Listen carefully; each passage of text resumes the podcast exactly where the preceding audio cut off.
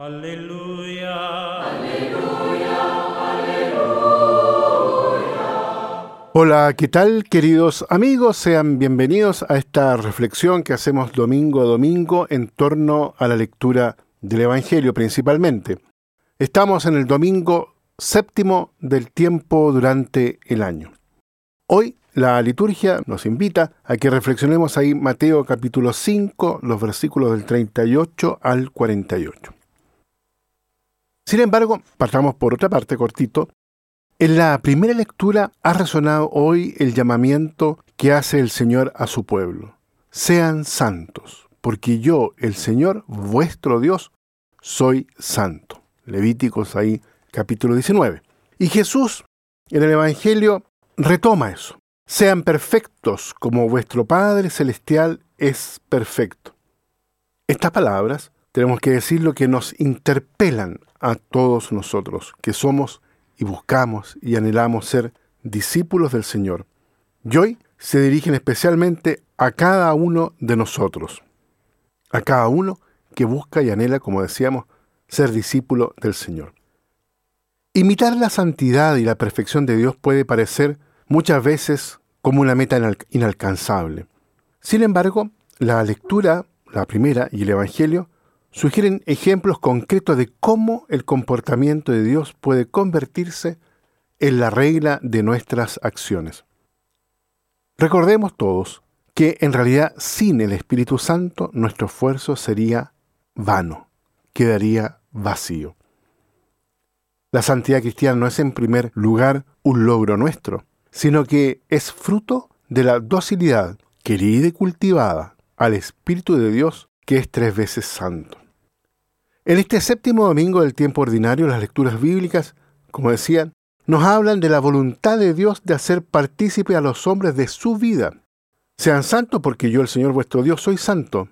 Con estas palabras, como lo hemos dicho, y los mandamientos que se siguen de ella, el Señor invita a su pueblo que ha elegido ser fiel a la alianza con Él, caminando por sus rutas y fundaba la legislación social también en aquel tiempo sobre aquel mandamiento, amarás a tu prójimo como a ti mismo, como leemos en Levíticos capítulo 19.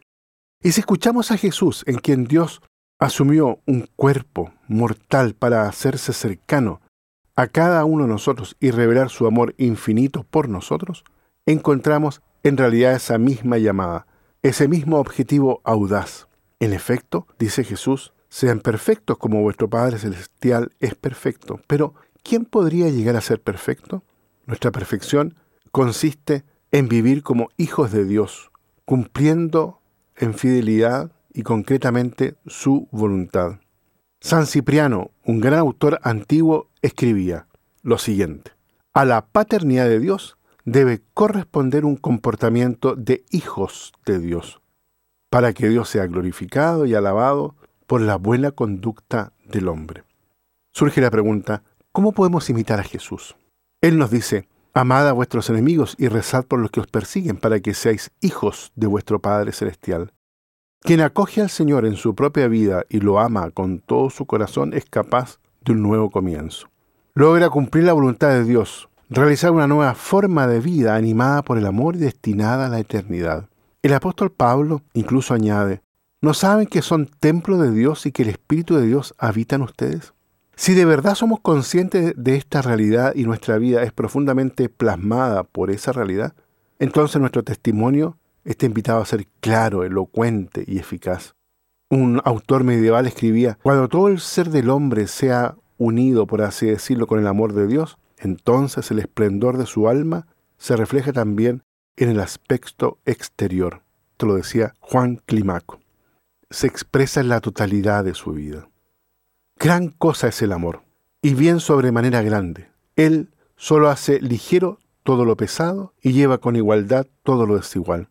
El amor quiere estar en lo más alto y no ser detenido de ninguna cosa baja. Nace de Dios y solo en Dios puede encontrar descanso. Queridos amigos, los invito entonces para que en este domingo, en este séptimo domingo del tiempo durante el año, nos podamos renovar justamente en esta invitación a alcanzar, anhelar esa plenitud a la cual Dios nos invita a ser perfecto, que no consiste en otra cosa que en ser cada vez más hijos, hijas de Dios, muy amados de Dios, y crecer en esa conciencia. Dios es mi Padre, Dios es nuestro Padre, y nos invita a esa relación filial. Mientras más cultivemos esta relación filial, más estaremos en la cercanía de esa perfección a la cual nos invita Jesucristo. El próximo domingo ya estaremos iniciando el tiempo de la cuaresma, con el primer domingo de cuaresma. La cuaresma es un tiempo privilegiado para crecer, ahondar en esta experiencia de la filiación y filialidad divina. Que Dios los bendiga a todos y a cada uno. Aleluya. Aleluya.